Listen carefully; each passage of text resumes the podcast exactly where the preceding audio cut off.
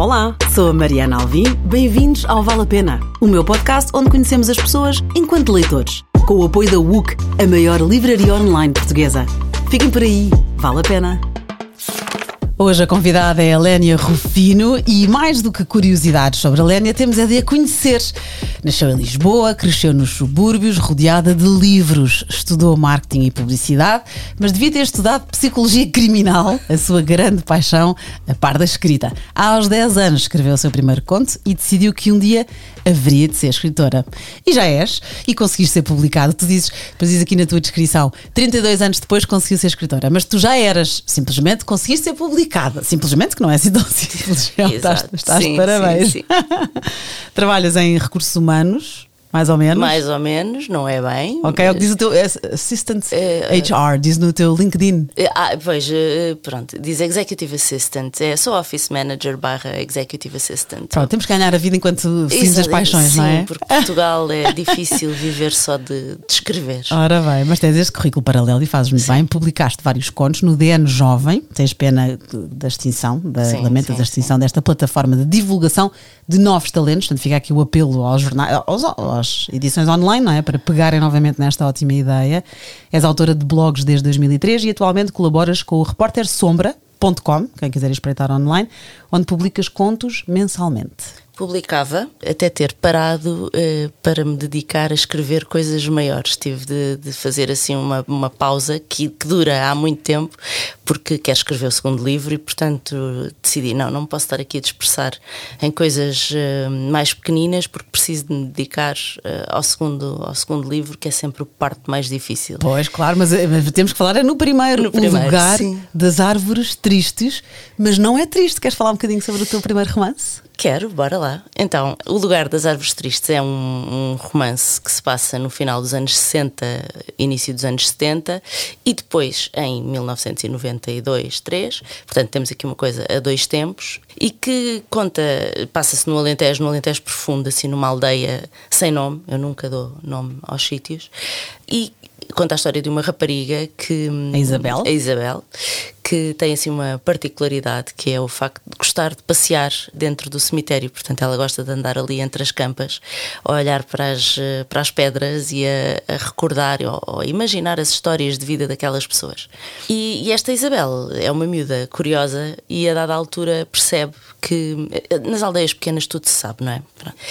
E, e, ela sabe como é que quase toda a gente morreu, mas há uma senhora que ela não sabe como é que morreu. O mistério da Eulália. O mistério da Dona Eulália. e ela começa a achar aquilo assim um bocadinho estranho e pergunta à mãe, e a mãe não lhe responde, e depois pergunta à filha da senhora, e a filha da senhora também não responde. Depois ninguém lhe responde e ela começa a achar que há ali qualquer coisa mal explicada. E, e vai à procura de respostas, porque não consegue estar quieta, não é? e acaba por encontrar uns, uns, diários da mãe, e é aí que voltamos para o final dos anos 60, e, ela vai perceber efetivamente o que é que aconteceu à Dona Eulália, mas vai também conhecer a história da sua própria família, que ela não fazia ideia que era aquilo. E depois, pronto, temos aqui assim uns, alguns mistérios pelo meio, que vão sendo assim desfiados uh, devagarinho, uh, devagarinho, não tão devagarinho, porque o livro é pequenino e, portanto, isto é tudo assim muito rápido. Tem ritmo, um, é bom? Sim, uh, tentei que, que, que, tivesse, que não fosse uma coisa assim a, a travar muito. Um, e pronto, isto é um bocadinho uh, aquela, aquela vivência das aldeias de poderes instituídos, neste caso é a Igreja, que, que tinha muito poder uh, sobre a vida das pessoas. Há aqui um padre que manda e desmanda em toda a gente poderá não ser o padre mais uh, exemplar da história. Uh, isto não é nenhum spoiler, porque isto está uh, na, na badana, está, está na contracapa, portanto, o padre é o mal da fita.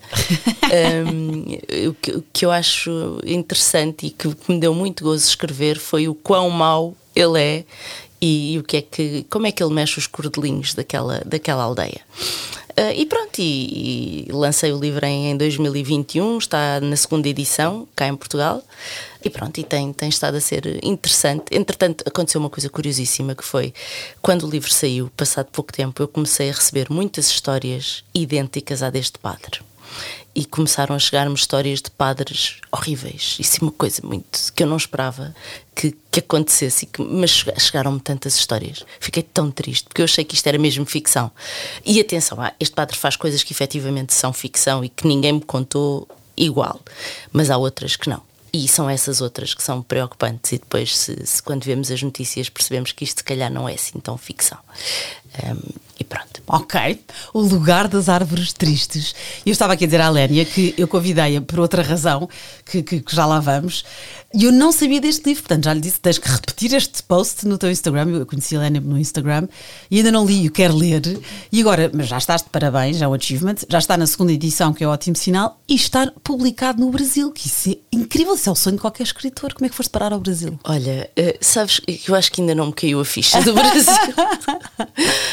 Então, indo um bocadinho mais atrás, eu este livro, quando o escrevi, fiz aquele percurso uh, normal dos, dos aspirantes a escritores publicados, que é, mandei o livro para uma série de editoras, recebi alguns nãos, uh, recebi silêncio de outras um, ehm, e recebi o sim de uma editora em 2019.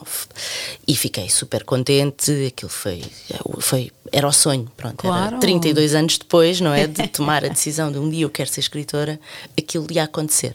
Só que aconteceu também a pandemia e essa editora, no início de 2020, ali, quando se começou a perceber que o mundo ia parar, cancelou o contrato, deu uma opção de cancelar o contrato ou de esperar. E eu optei por cancelar, achei que aquilo era um sinal. Eu acredito assim que as coisas não acontecem por acaso. Fiquei tristíssima e pensei: pronto, lá vai ele para a gaveta e oh. pronto, e não vai acontecer.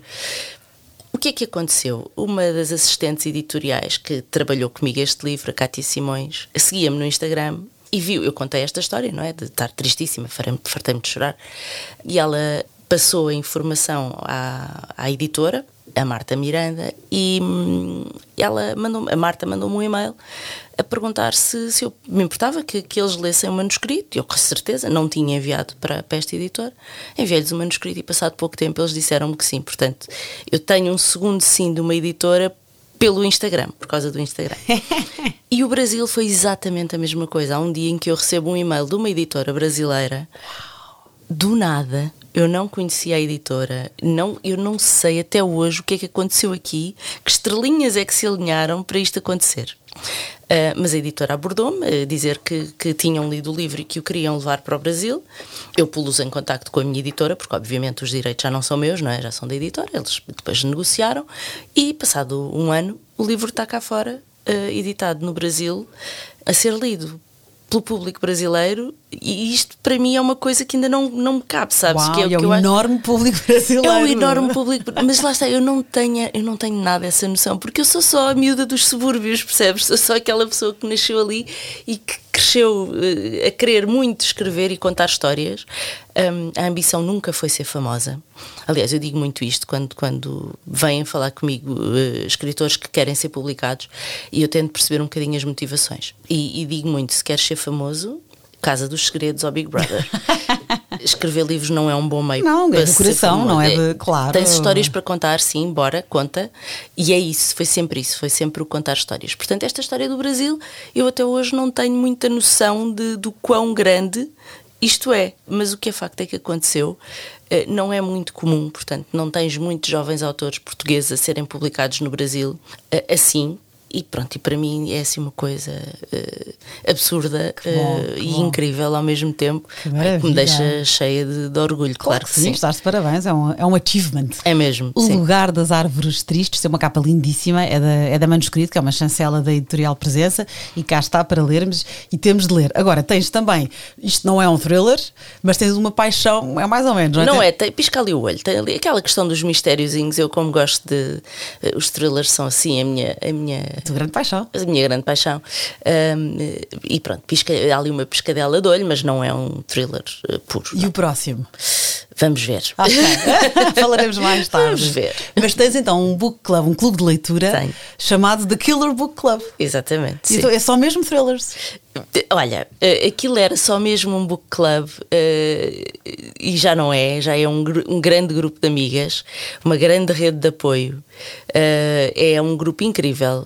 Nós somos, no grupo principal, estamos cerca de 70 pessoas, nem todas são muito ativas, mas o, o núcleo duro, aquele núcleo mais ativo, é, olha, criaram-se ali amizades para a vida. Eu, eu digo muitas vezes que foi das melhores decisões que eu tomei na vida, foi criar este book club, que foi criado mesmo com o intuito de, olha, bora lá ler uns thrillers em conjunto e falar sobre e de repente eu tenho pessoas a passarem férias juntas, uh, tenho filhos de, de, de, de, membros que já são amigos e que já pedem para brincar juntos e para estar juntos e para as mães combinarem coisas porque são mesmo amigos. E isto é assim uma coisa que extrapolou imenso uh, os thrillers. O que é que nós fazemos? Nós todos os meses lemos um thriller, mas temos sempre leituras paralelas, portanto, porque vamos sempre lendo outras coisas que, que vão saindo e como gostamos muito, todas muito de falar, somos muito gralhas, um, então há sempre tema de conversa e acabam por se ler eh, outras coisas.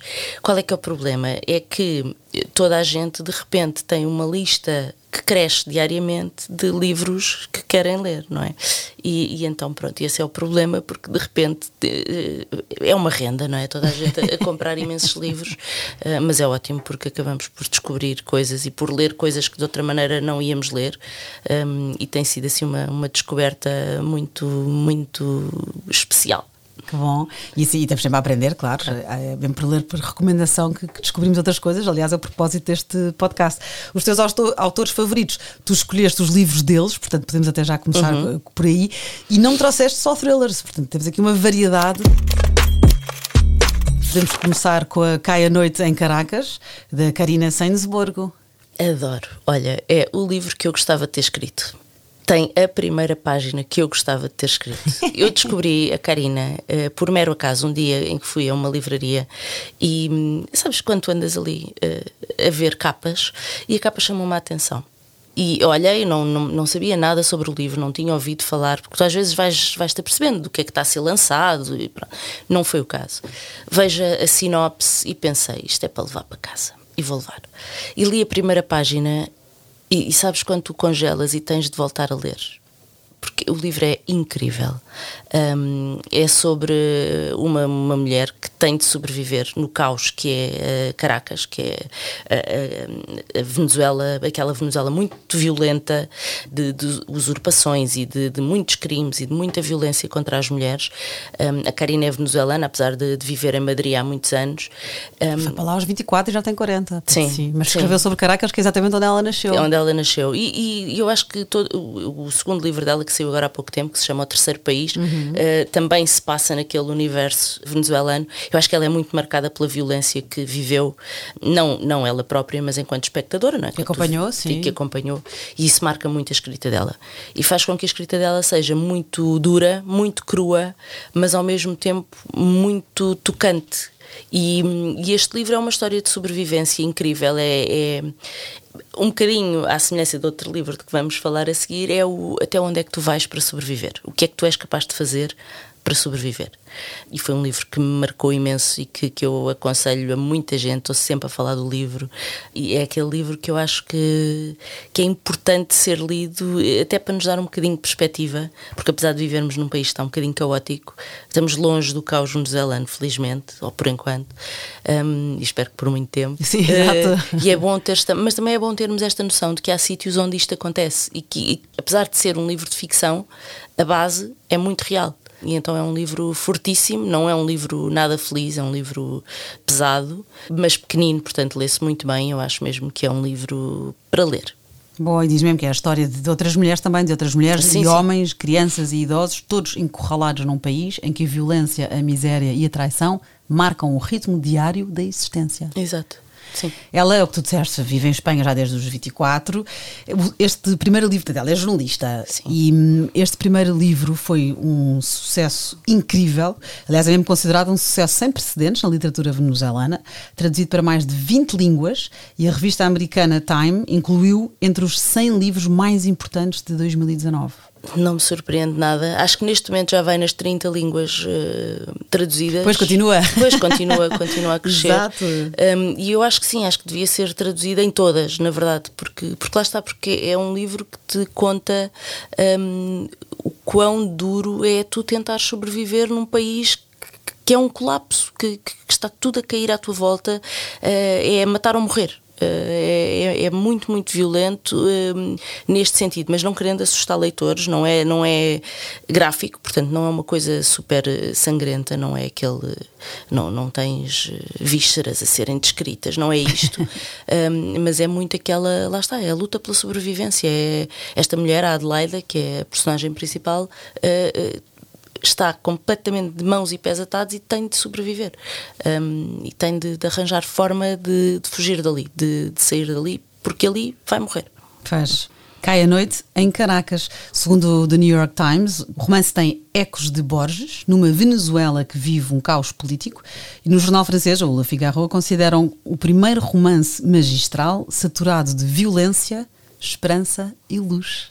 Exatamente. Portanto, diz, não é só violência, há não aqui é também. Só violência, sim, sim. Beldade. Sim. sim. Cai a noite em Caracas, de Karina Sainz Borgo. Tu já leste a Terra Americana? Li. Pronto. Exatamente. Eu li a Terra Americana. Que ela é faz para sobreviver. Sim, sim, e eu faço muito essa comparação entre os dois livros. Okay. Uh, a Terra Americana é outro que poderia estar aí, porque também gosto muito, gostei muito do livro, li antes do, do Cai a Noite em Caracas, e, e é exatamente a mesma temática, a diferença é que no Terra Americana tens uma mãe e um filho e aqui tens eh, uma adulta. Portanto, não há, há crianças envolvidas, mas eh, a personagem principal não é uma criança, não, não é percebes, desvia um bocadinho uh, desse tema, mas são dois livros muito paralelos na, na temática. Ai, fizeste-me lembrar. Entrevistei a autora. Sim, do... sim, sim. Eu estive lá também quando, ela, quando a Janine Cummins esteve cá. Em Portugal, sim, foi, foi incrível essa conversa, sim. Que maravilha. Vamos então agora a um que só o título, meu Deus. Uma mente perversa, de Chris Carter. Olha, Ele tem uma coleção, não é? Do, do, detetive Robert Hunter. Exato. São, são nove livros, todos best-sellers. Não são nove, não. Já, já são, são mais 12, também. 12 e meio. Meu Deus, eu faço, eu faço Olha, pesquisas antigas. Não, pronto, eu digo-te isto porque fã número um aqui do Sr. Chris Carter. Um, Com quem jantarias? Aliás, tu escolheste ai, sim, jantar. Sim, de caras, de caras. uh, e olha, só o facto de poder falar em português com ele seria maravilhoso. Uh, pois, porque ele nasceu no Brasil. Ele nasceu no Brasil e ainda fala português. E, e é um homem incrível, é um homem super acessível. Atenção que quem for pesquisar, há dois senhores chamados Chris Carter. O outro escreveu os X-Files e não é esse. Portanto, é o outro senhor. Um, e ele, eu descobri-o um, por mero acaso numa newsletter que, que eu recebo sobre lançamentos de livros já há uns anos. E, e fui ver, li o primeiro livro, fiquei completamente agarrada e li os oito, que eram os que estavam disponíveis à data, de seguida. Portanto, entrei ali mesmo naquele ambiente dele.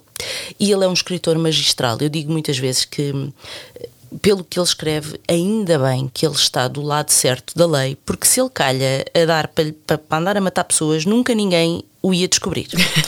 Porque ele é genial nas tramas que cria, nos crimes, na forma como enrola aquilo tudo e como, como lança as pistas e como depois resolve as situações é magistral. Aliás, ele formou-se mesmo em, em, psicologia, com especialização em comportamento criminal numa universidade de Michigan. Sim, sim, sim. Eu tenho ideia que ele trabalhou no FBI, portanto, que ele, que ele terá sido profiler e, e pronto.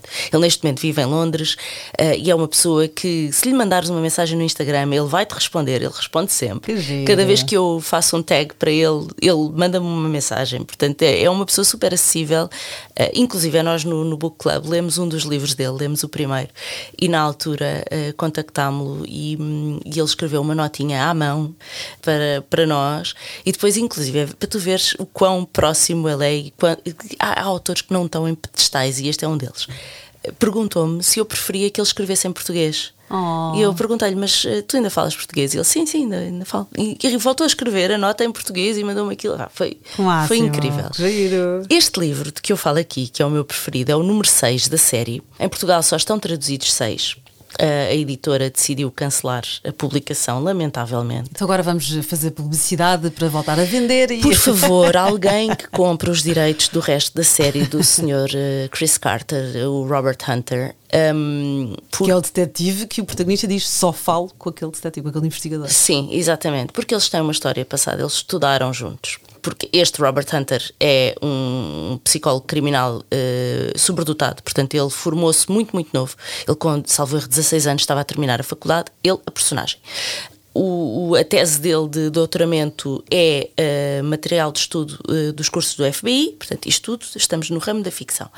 E neste sexto livro, que é o mais psicológico deles todos, uh, portanto, isto é thriller um, não psicológico, ou seja, temos sempre serial killers, temos sempre pessoas a morrer e homicidas que, que, têm de ser encontrados. Há facas e sangue. Ah, aqui há. E, e diz há. uma coisa, Lénia, podemos ler, portanto, dos traduzidos ou até dos 12 uhum. ao todo, não é? Mas podemos ler ao calhas ou recomendas que comecemos pelo primeiro? Eu recomendo que comecemos pelo primeiro só por uma razão. Exceto este sexto livro e o décimo, que estão ligados. Portanto, no décimo livro voltamos um bocadinho aqui atrás. Todos os outros são crimes independentes, se quiseres. São, os homicidas são todos independentes. Mas a história dos detetives, uh, do Hunter e do Garcia, que é o, o seu parceiro, um, vai evoluindo e eles vão passando aqui por várias situações que vão sendo uh, seguidas ao longo dos livros. Por isso é que eu acho que é importante ler por ordem, só por isto, porque temos a história deles. Claro que o autor vai sempre dando lá mirés do que se passou para trás, mas depois os livros são tão bons que vale tanto a pena lê-los todos. Inclusive, ela escreveu um, há um livro que é o 0.5 uh, eh, da série, que já foi escrito a meio da série e que conta, uh, é uma novela pequenina, portanto, é uma coisa que tem umas 70 páginas, talvez, não está traduzida em português, só existe em inglês, mas que conta a história de como é que os dois detetives ficaram dupla como é que eles uh, começaram. E pronto, e a partir daí eles uh, trabalham sempre em conjunto. Obviamente vão sempre tendo assim umas interações mais próximas com os assassinos que às vezes os deixam um bocadinho magoados. Um, tão, tão querida, tão subtil. Exato. Um, e pronto, este sexto, como é o um mais... Momento perverso, é o teu, é o teu perverso, favorito. Sim, que tem, tem a, eh, a personagem, o mal da fita é, é o Sr. Lucian Falter e é o pior com que eu já me cruzei e eu já li centenas de thrillers, portanto, até hoje nunca li um psicopata tão psicopata quanto este. É especialmente sádico, diz Muito. a crítica, capaz de levar qualquer inspetor ao desespero numa uhum. autêntica batalha do bem contra o mal. Sim. Sim. E a particularidade deste livro é que este homem consegue fazer tudo à distância. Uh, é, é um livro incrível em que tu não, não, não consegues ver o que é que vem a seguir. E quando, quando percebes o que é que ele está a fazer e, e a maneira como ele uh, opera, aquilo dá-te voltas em tudo, sabes? Revolta-te e é, é, angustiante e é tão bom. E ele é descoberto sem querer, porque lá há mais de 20 anos sim, sim, mata, sim, sim, sim. É, é, preso por outras razões sem Exatamente. querer. Exatamente. E depois fala, então lá está, pede o Robert Hunter, só fala com ele e de repente sabemos que há vítimas que ainda não morreram, portanto de repente passa a ser uma corrida contra o tempo. Exatamente. Ah, já estou sem respirar. E é mesmo uma coisa de um contra o outro, portanto é, é, é eles, eles foram colegas de faculdade, foram amigos, uh, mas de repente um é psicopata e o outro não, e portanto depois tens aqui um choque de titãs, se quiseres, uh, e, e, pronto. Dois galos na capoeira. Do, mesmo, mesmo. Que galos? Dois touros daqueles enraivecidos. uma analogia para aqui. Sim, é mesmo, é mesmo uma coisa muito, muito brutal. Mas o Chris Carter tem uma particularidade. Ele é o meu autor de thrillers preferido, sem dúvida nenhuma. É muito gráfico. Este sim. Aconteceu-me no segundo livro da série estar no comboio a ler e ter de fechar o livro porque estava-me a dar vómitos há uma cena, a descrição das cenas, portanto, não é para as pessoas mais uh, impressionáveis, um, mas para quem gosta de, de, bons thrillers, está aqui. Porque os thrillers, eh, eu sou muito fascinada pelos thrillers enquanto escritora. Porquê? Porque acho incrível a forma como um autor monta tudo isto de maneira a eh, te ir dando as pistas certas ou erradas, vai, às vezes põe-te a olhar para a esquerda, mas as coisas estão a acontecer à direita, e no final ata tudo e não há pontas soltas. Há alguns autores que não conseguem fazer isto, que deixam algumas coisas que não conseguem explicar ou que resolvem-se um bocadinho à pressa, porque às tantas eu acho que já estão tão embrulhados que já não se conseguem uh, desembaraçar daquilo e então é assim qualquer coisa. Ele não. Ele, isto fica tudo sempre perfeitamente atado, percebes tudo. Um, há alturas em que tu chegas ao fim e pensas, eu tenho de voltar lá atrás para perceber onde é que isto deu a volta, onde é que houve ali aquele clique que eu não dei conta que, que aconteceu. Um, e pronto, e este homem é, é fenomenal. Há outros thrillers que eu aconselho muito, mas este, para mim, é Pois e tu és especialista, vá, enquanto eh, leitora Se de quiseres, thrillers. sim. Portanto, temos aqui dos melhores. Sim, Boa, Chris sim, Carter. Sim. Ele nasceu no Brasil, cedo mudou-se para os Estados Unidos, lá está, onde se formou em psicologia. E depois, não só foi psicólogo criminal durante vários anos, antes de se mudar para Los Angeles, e depois ainda foi para Londres, tornou-se músico tocou uhum. guitarra com vários artistas conhecidos, até que largou tudo para se tornar escritor a tempo inteiro. Exatamente. E se tu olhares para ele, eh, tu vais. Opa, ele, é, ele é gótico. É, que imagina, cabelo comprido, cheio de tatuagens, cheio de piercings, é mesmo aquela pessoa gótica, é, é, é, gótico, pronto. E, opa, e depois ele tem, tem outra coisa que, que, que eu tenho de contar. Ele escreveu um, um, dos livros dele, eu acho que foi o número 11 da série, se não estou enganada, ou 11 ou 12, eu acho que foi o 11, uh, durante a pandemia. E durante esse tempo a namorada dele suicidou-se. Oh e portanto estávamos em lockdown, não é? E eles também, e ela suicida-se. E eu acho que para ele deve ter sido uh, horrível. Aliás, ele falou um bocadinho disto uh, no Instagram dele, portanto, e no próprio livro ele fala disto. E, e, e lá está, e uma pessoa que consegue passar isto e, e continuar a viver e a escrever. Ele terminou há semanas o, o, número 13 da série, que há de sair no ano que vem. Eh, e pronto, e é, é eu acho, eu dou-lhe imenso valor uh, pela história dele, também por isto, porque está, é a sobreviver está a sobreviver. E depois há um detalhe interessante que é ele não é publicado nos Estados Unidos, porque os Estados Unidos consideram demasiado violento os Estados Unidos, que são aquela uh, nação que acha que para defender as pessoas é armá-las e eles acham que isto é demasiado violento. Portanto, é um, é um contrassenso tão grande uh, que, que haja esta. É, portanto, há este pudor com o que é escrito, mas não há pudor com o que é feito. Um, e eu acho isto absurdo e ao mesmo tempo interessante enquanto quase enquanto sociologia, percebes? Enquanto como é que esta nação pensa que não publica isto e este homem fazia um sucesso absurdo nos Estados Unidos. É pois, é vive, mais viveu lá muitos anos sim, e ele, sim, ele, sim. o sucesso dele, o maior sucesso, é na Dinamarca e na Alemanha. É onde ele vende mais. Exato, imagina. Chris Carter, Uma Mente Perversa. Vamos agora para um autor português que também está na tua lista de favoritos. Aliás, estão estes autores todos cujos livros trouxeste. O João Tordo, o luto de Elias Gros. Sim. João Tordo, tiveste o curso com ele, não é? Tive, ele que lançou tive, o livro tive. Manual de Sobrevivência de um Escritor. Sim, sim, sim. Fizeste o curso com o João. Fiz, fiz, fiz. Porque, olha, eu, eu descobri o João Tordo na altura em que ele ganhou o prémio Saramago com as três vidas, apaixonei-me pela escrita dele e depois li tudo. Não li tudo ainda porque ando a guardar livros. sou aquela pessoa que deixa um ou dois para, para ler enquanto ele não lança. Só que ele já lança dois livros por ano, portanto, é isto já não, faz, já não faz muito sentido e eu qualquer dia tenho de me pôr a, a par de, de, de, tudo o que falta. Uh, mas é um dos meus autores uh, portugueses uh, preferidos. Eu costumo dizer que o meu autor favorito é o, morto é o Saramago, vivo é o João Tordo. E na altura em que eu, eu, eu escrevia contos, portanto estava muito habituada àquele formato curtinho de resolver histórias em três páginas, não precisas de mais, está bom, três páginas, está ok. Uh, e a dada altura pensei, não, eu quero escrever uma coisa maior, mas eu não sei escrever. E há de haver uma fórmula, pensava eu, para escrever romances, isto há de ter uma maneira certa para se fazer. E foi a altura em que ele lançou o primeiro curso de escrita de romance que era exatamente o que eu queria fazer. Então lá fui eu para o curso dele e percebi muito rapidamente que não há fórmula nenhuma, portanto, cada escritor tem uma maneira de trabalhar, de montar uh, o que escreve, de, de, programar a escrita. Há quem defina os capítulos antes, há quem não defina, há quem comece pelo fim, há quem comece pelo início. Tens uh, tantas possibilidades quantas escritores. Mas aprendi imenso aprendi a escrever como um leitor e a ler como um escritor. Ou seja, eu passei a conseguir olhar para os livros e ver o que está por trás do que está escrito, perceber um bocadinho a mecânica da coisa, como é que um, a trama toda é montada, uh, como é que as personagens são construídas, uh, o que é que está dito nas entrelinhas, o que é que porque nos, nos livros, hum, se te aperceberes, há muita coisa que é contada e que não é dita. Às vezes, a forma como alguém pousa um caderno em cima de uma mesa é revelador de personalidade da personagem.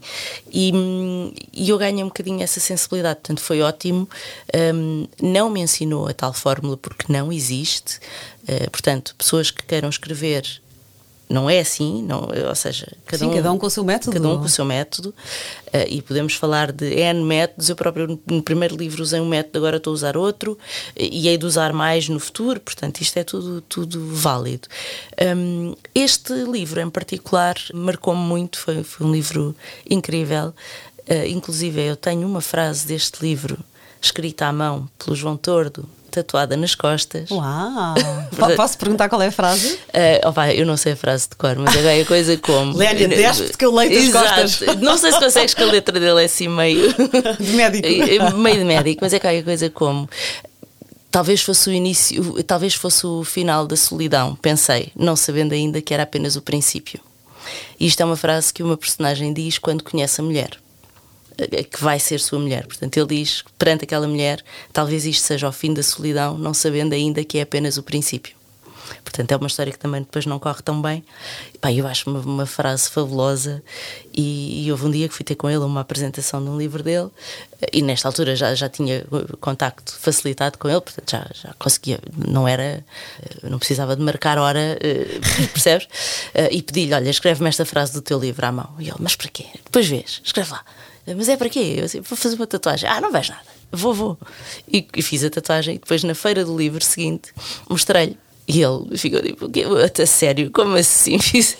É um, elogio, é um elogio incrível que é, podes dar um é, escritor. É, é, é, é. Não, não queria o autógrafo, não era isso, mas, mas e é uma frase que significa tanto para mim um, que eu achei que, que, fazia. E é deste livro, o Luto é de Elias Gros. sim. que mais uma vez é um homem, e neste caso, pronto, um homem que procura a solidão e o esquecimento, está numa ilha perdida no Atlântico encontra muito mais do que isso, não é? E é mais uma vez também conversas com o luto. Tu tens sim, esta... sim, sim. Eu, eu, costumo dizer, meio a brincar, meio a sério, mas eu gosto muito de gente morta. Uh, eu digo isto por, por brincadeira, mas é verdade. Já porque não chateiam ninguém, portanto, as pessoas que já morreram já estão, estão em paz. E, é, há um fantasma nesta, neste livro. Sim, é? sim, sim, mas, mas mas isso é preciso acreditar e eu não acredito em fantasmas. Ok. Um, mas, mas a questão da morte é uma questão que me fascina muito. Um, e enquanto autora, um, gosto de de poder brincar com os. Lá está, neste, no meu livro, a Dona Eulália morre, não é? E, e eu gosto de poder uh, fazer as personagens passar por isso. Portanto, um, é uma coisa que me, que me encanta. Já leste, claro, o Breve Vida das Flores? Claro, amei, amei, adorei. adorei. É que eu fui-me fui lembrando de alguns livros. E li o que... 13 também adorei. Pois, Portanto, a Valérie Perrin também podia ser uma das minhas autoras preferidas, mas okay. sim, A Breve Vida das Flores é um livro fabuloso. Uh, aliás, tudo o que se passa em cemitérios para mim está ótimo. O Terceiro País, da Karina Sainsborgo, é precisamente sobre isso, sobre um saiu. cemitério ilegal uh, numa fronteira entre dois países ela não, não lhes dá nome, mas será a Venezuela e a Colômbia, e, e pronto. Portanto, tudo o que envolve este, este imaginário da morte e esta, esta, estes ambientes, para mim, é, é sempre fascinante. Pronto, sempre. e aqui estamos numa ilha, voltando ao luto Sim. de Elias Gros, mas pronto, mas é o luto e não só, porque depois tens personagens, tens uma menina de 11 anos que é perita uhum. em anatomia, tens o, o Elias Gros, que é o padre sonhador, uhum. tens a Alma, uma senhora com o coração maior que a ilha, eu adorei esta descrição, e depois há o Norbert, o, o, o velho louco que gosta de vaguear na noite. Sim. Pronto, é, é João Tordo, que, é João que Tordo. também pois sempre junta as pessoas mais uh, diferentes em sítios fechados, de onde elas não podem sair, lá está, uma ilha, é aquele sítio onde tu estás, claro que podes, não é? Tens, apanhas um barco e vais para o outro lado, mas em princípio são Estão universos isolados. mais isolados e é engraçado ver depois as dinâmicas das, das personagens. Mas é um livro muito bonito e que na altura me marcou imenso. E que tu que gostas de João Tordo e já leste vários, sim. então escolhes este, o Luto de Elias Segurou. O João Tordo, que já esteve neste podcast, uhum. na temporada 1, Conversa número 36, que também recomendo, mas sou suspeita. E depois trouxeste-me um livro engraçado, porque foi, uh, já foi muitas vezes falado, acho que quase que os, que os ouvintes já, já, já, sabem de cor, mas há bastante tempo que não era, ou seja, eu acho que foi o livro mais falado na primeira temporada uhum. deste podcast e há bastante tempo que ninguém me escolhia. Ensaio sobre a cegueira, lá está, um dos teus favoritos também, Saramago. Sim, o ensaio sobre a cegueira acho que dificilmente perderá uh, o primeiro lugar do pódio de livros favoritos uh, de sempre. Leste com que idade? Olha, eu li o ensaio pouco antes do, do Nobel, portanto, hei ter lido com 17, 18 anos, okay. uh, por ali. E, e, foi um livro que na altura me marcou muito pela violência uh, da história. Uh, de novo, é a sobrevivência, é até onde é que tu vais para conseguir sobreviver. Um, e foi isso que, que me encantou no livro, além da escrita do Saramago, que para mim é o escritor. Um, e pronto, quando, quando as pessoas dizem coisas como Ah, mas o Saramago não sabe usar pontuação é exatamente o oposto disso. O Saramago sabe usar pontuação. O Saramago só precisa de dois sinais de pontuação, uh, que são vírgulas e pontos finais. Não usa mais nada e faz histórias infinitas com isto, só com isto. Portanto, isto é magistral. Nós, os outros escritores pequeninos, precisamos de travessões, de reticências, de pontos de exclamação, de pontos de interrogação, de aspas. Ele não, só precisa daquilo. E, e este livro, na altura, marcou-me muito porque, porque a história é chocante um, e voltei a lembrar-me muito dele na pandemia porque pensei que quase 30 anos depois. Foi quase visionário, não é? Sim, era exatamente aquilo que estava a acontecer. Era não sabermos o que é que ia acontecer a seguir, estarmos todos em casa, uh, a adoecer, tipo dominós a cair, não é? Pessoas a, morrer à nossa volta, tu, tudo assustador, ninguém sabia o que é que ia acontecer a seguir e isto já tinha sido escrito no ensaio sobre a cegueira, uh, anos e anos antes. Portanto, este homem tinha assim uma visão mesmo, é como tu dizes, um visionário, uh, muitos anos à frente do tempo dele, muitos anos. Ensaio sobre a cegueira de José Saramago. Agora, entre este, ensaio sobre a cegueira do Saramago, Uma Mente Perversa do Chris Carter, O Luto de Elias Gros, do João Tordo, e Cai a Noite em Caracas, da Karina Sainz-Borgo. Escolhe um. Ai. Ai, no lugar das árvores tristes. Não faças isto. Não, vou sempre escolher o um ensaio sobre a cegueira porque não há amor como o primeiro, não é? Portanto, Pronto. vai sempre ser uh, o meu favorito, mas diria Talvez escolhesse o da Karina, só porque precisamos de dar uh, visibilidade a quem está a chegar agora. Portanto, o Saramago já ganhou tudo o que tinha para ganhar, já, já, já, não vai ganhar mais nada, em princípio. Uh, foi o nosso escritor mais premiado, ganhou o Nobel, até agora não há outro. Eu tenho uma aposta para o nosso segundo Nobel, acho que vamos ter outro Nobel daqui a uns anos. Uh, José Luís Peixoto vai-te preparando. Ah. acho mesmo que o José Luís Peixoto um dia ganha o Nobel, espero que sim. Um, mas a Karina Sainsborg, por ser uma, uma jovem escritora, tem 40 anos, como tu disseste, um, merece ser lida e, e, é um bocadinho renovar a geração de escritores que, que também é, é necessário.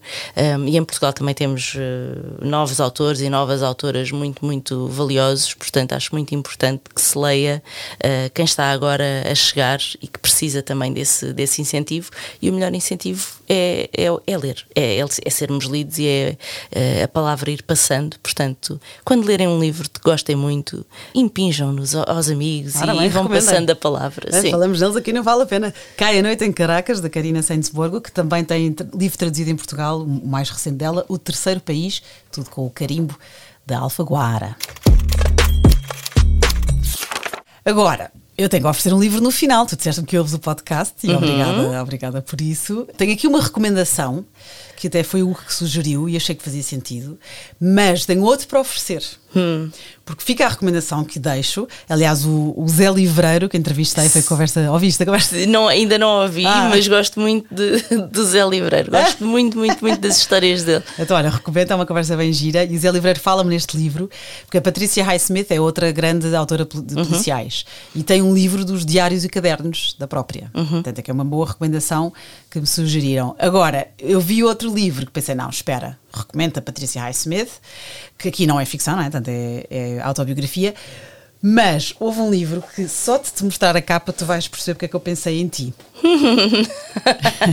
Portanto, é uma senhora com uma faca quase encostada ao, ao olho, assim, um grande plano uhum. da cara dela. Chama-se Alt, uma saída. É da Natsuo Kirino, é considerada a rainha do crime do Japão. Este livro dizem que é perturbante e intemporal, vencedor do Mystery Writers of Japan Award, portanto, com certeza bom, e é considerado unanimamente uma obra-prima do suspense e um retrato hipnotizante do submundo de Tóquio. Obrigada, não conhecia. Que bom! Mas é o tipo de livro que eu compraria pela capa. A capa é incrível, a não é? A capa é incrível.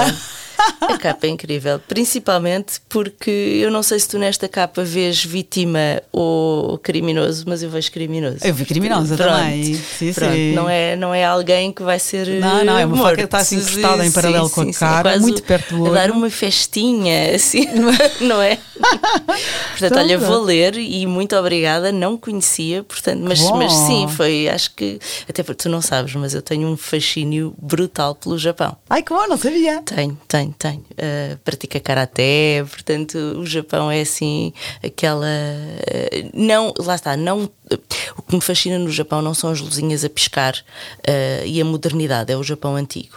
Uh, eu sou mais Kyoto do que Tóquio, uh, o Gion, o bairro das geixas, é, é, muito, muito isso que me, que me fascina e é uma viagem que quero muito fazer, um dia assim mais, mais tarde, mas, mas o Japão é aquela. É, é um fascínio muito antigo. Olha também. que bom, então, se tu fã de Japão e fã de thrillers, tens a rainha do crime. Vamos ver o que é que, que, é que sai daqui. Olha, e depois digo-te. Que bom, obrigada. Obrigada. muito. Obrigada. obrigada a quem nos está a ouvir. Para a semana a mais.